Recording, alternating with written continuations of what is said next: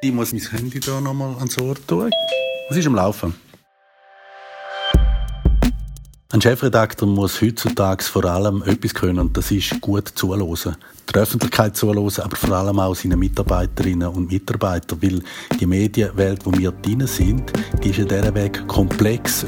Man muss den Leuten, den Spezialisten, die man im Haus hat, zuhören, gute Fragen stellen, vertrauen auf das, was sie können. Natürlich muss man nachher selber entscheiden, aber wer meint, er wüsste alles besser und er müsste nicht zuhören, der ist mit Garantie zum Scheitern verurteilt. Hallo Tristan. Hallo Tristan. Hallo Tristan. Hallo Tristan. Ein Podcast mit Schulklassen, ein Projekt von Hallo SRF.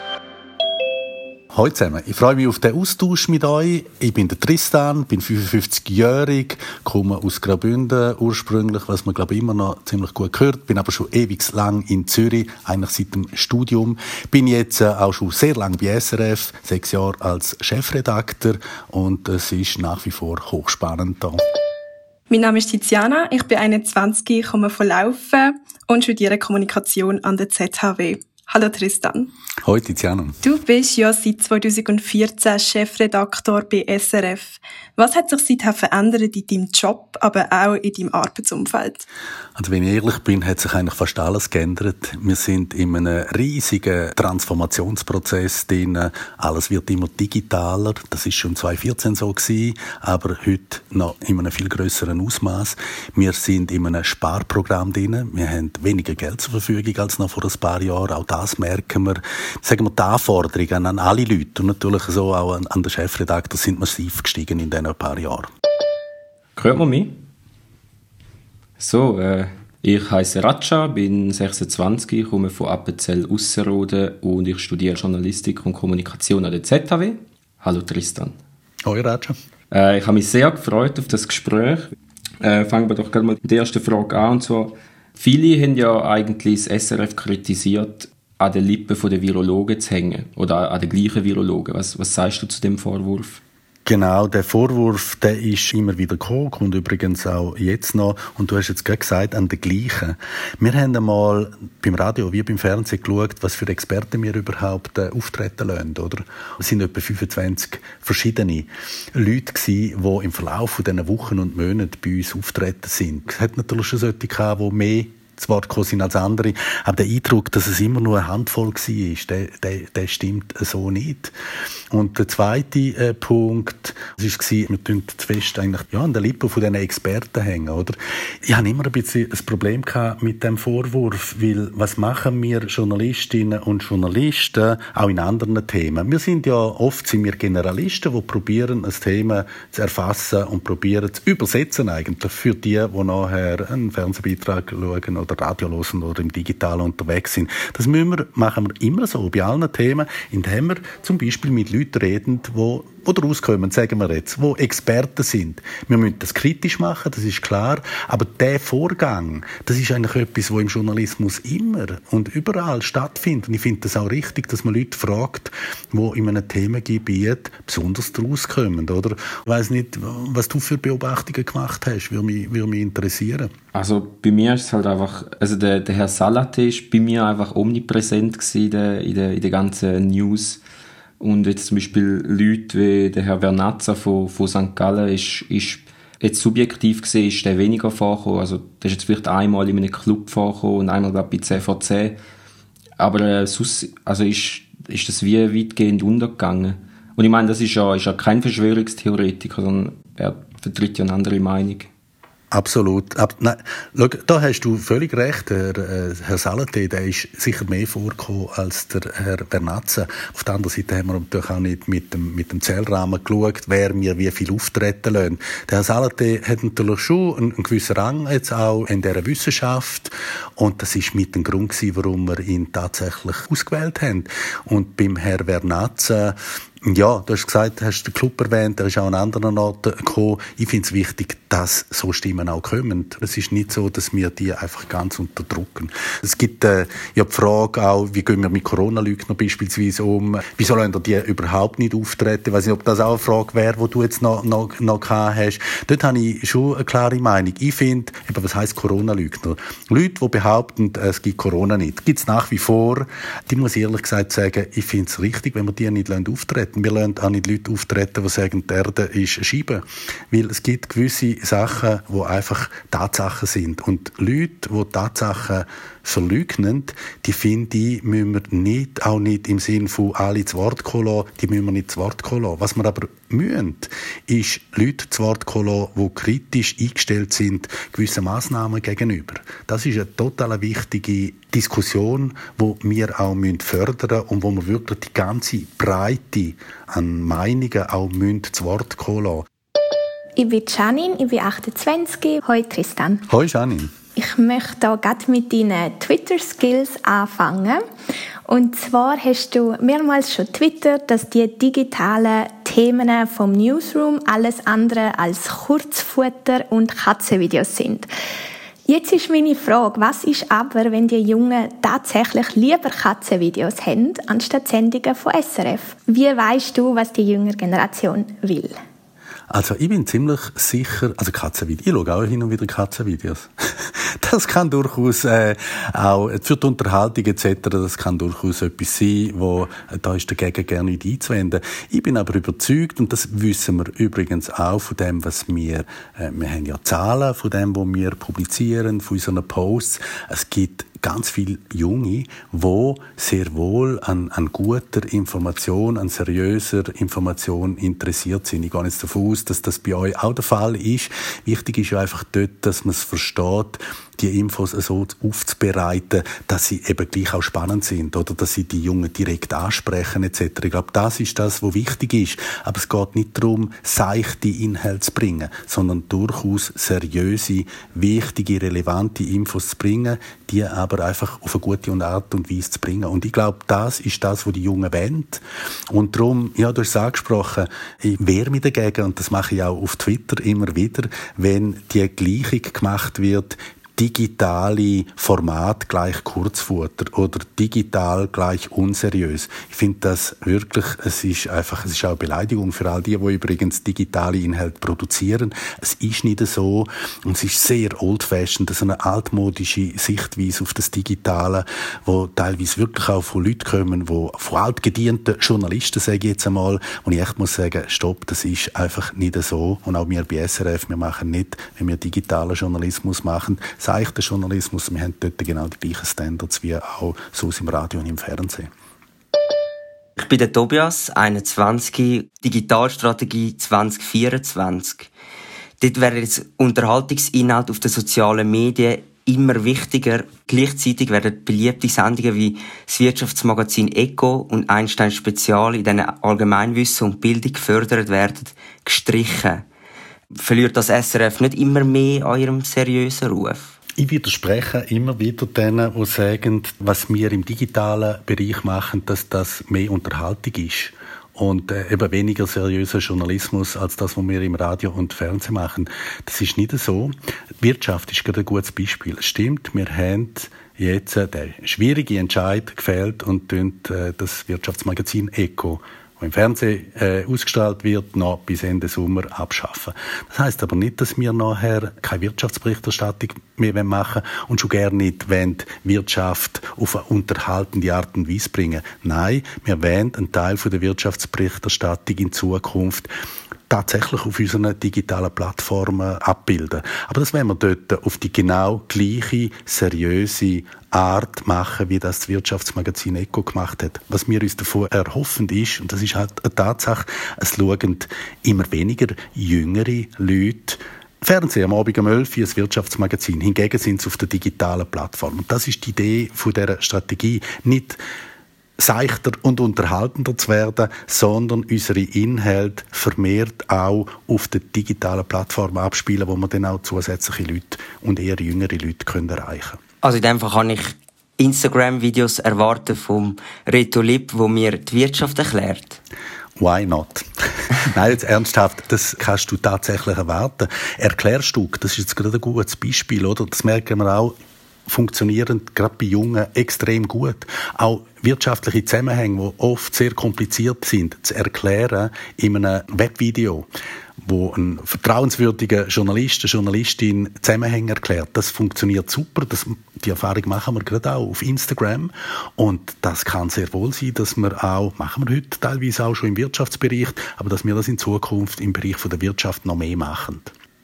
Äh, Tobias, sind mich du bist, hast gesagt, du bist 21, oder? Und genau. äh, wo tust du Medien konsumieren? Oder anders gefragt, schaust du Fernsehen hin und wieder, also News, oder tust du Radio hören, zum Infos, News konsumieren? Das mache ich zwar noch, Radio und Fernsehen, aber natürlich nicht mehr linear. Alles zeitversetzt? Genau, Echo der Zeit, gerne Podcast, dann auch Tagesschau, schaue ich dann auf dem App am nächsten Tag meistens noch nach, oder auch ähm, ganz normale Tags wie der Club oder Gredig direkt. Und wieso machst du das denn zeitversetzt und nicht live? Du wirst dort dann auch die Möglichkeit haben, natürlich, wenn es dir nicht mehr passt, kannst du weiterspulen etc. Oder das ist, äh, ja, wieso denn? Das ist genau der Grund. Einmal bei einer Tagesschau oder bei einem 10 vor 10 interessiert einem vielleicht auch nicht gerade alles. Und dann kann man auch führen springen, vielleicht, äh, wenn es um Kultur geht oder um Sport, wo einem gerade interessiert in den letzten Jahren mit der ganzen Digitalisierung.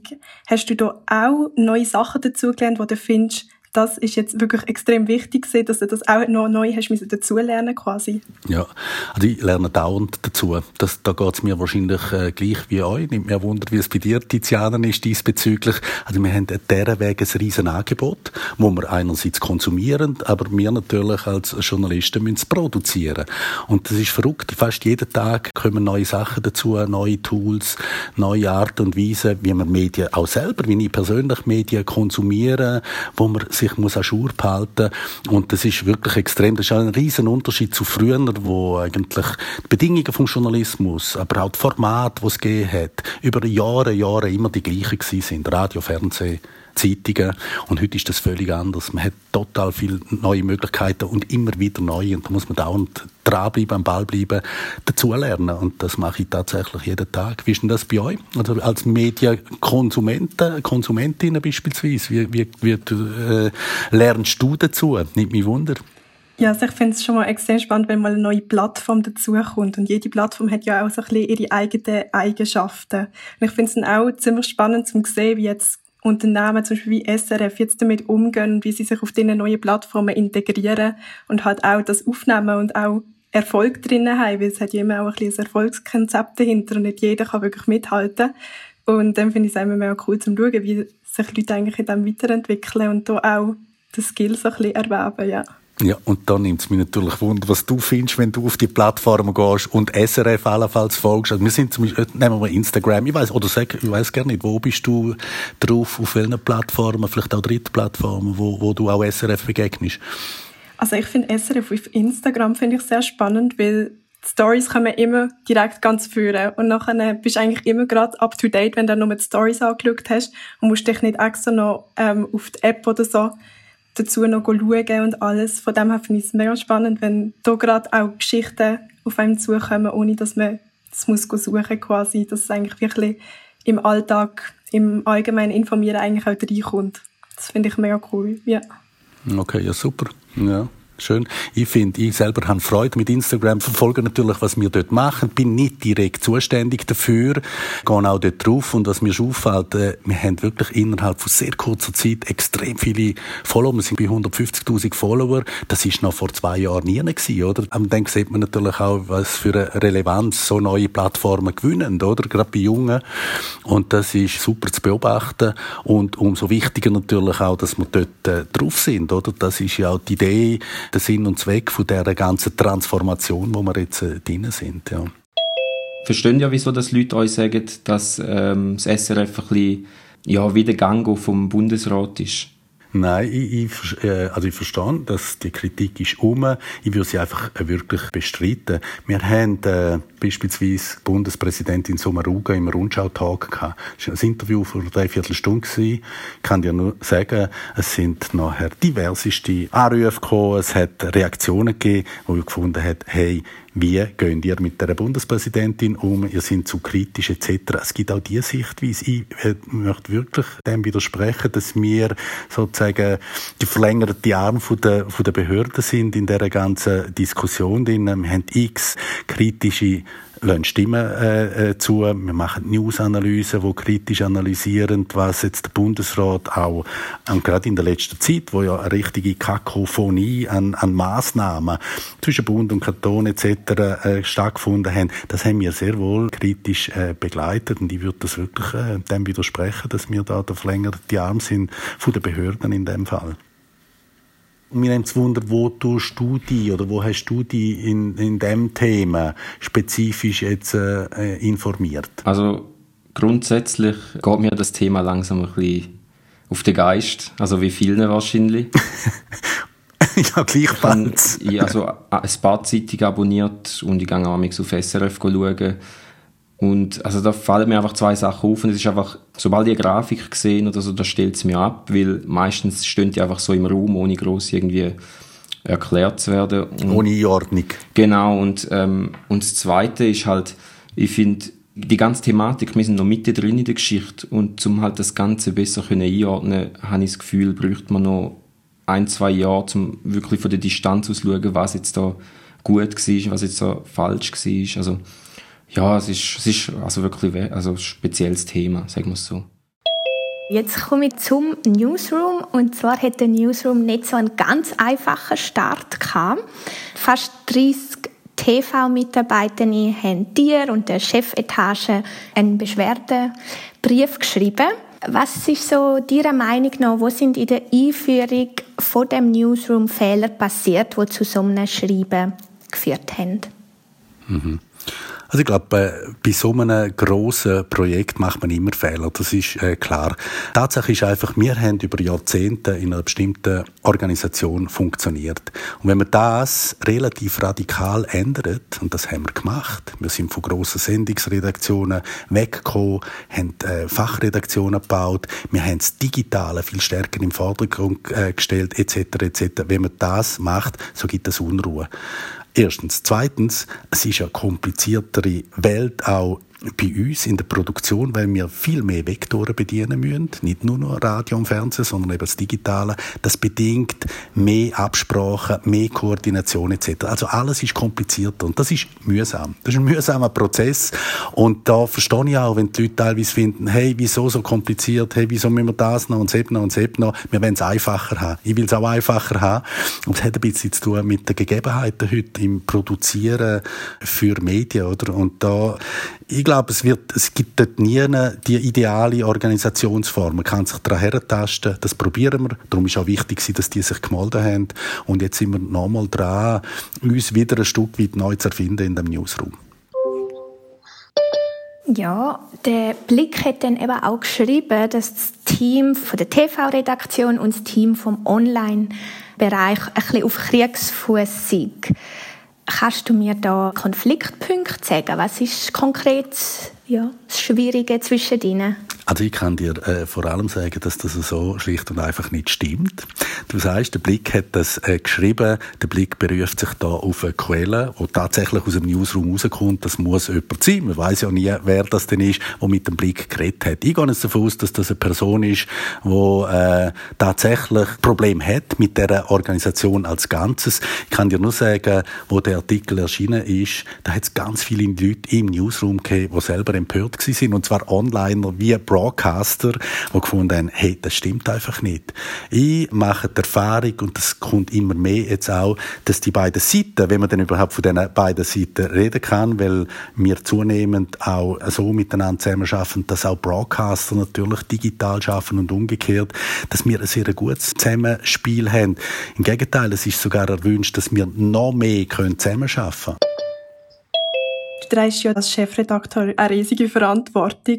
Wie gehst du denn mit dem verbundenen Stress und Druck aus und wie wirkst du dem ein bisschen entgegen? Ja, der Stress und der Druck, die sind da, das ist klar.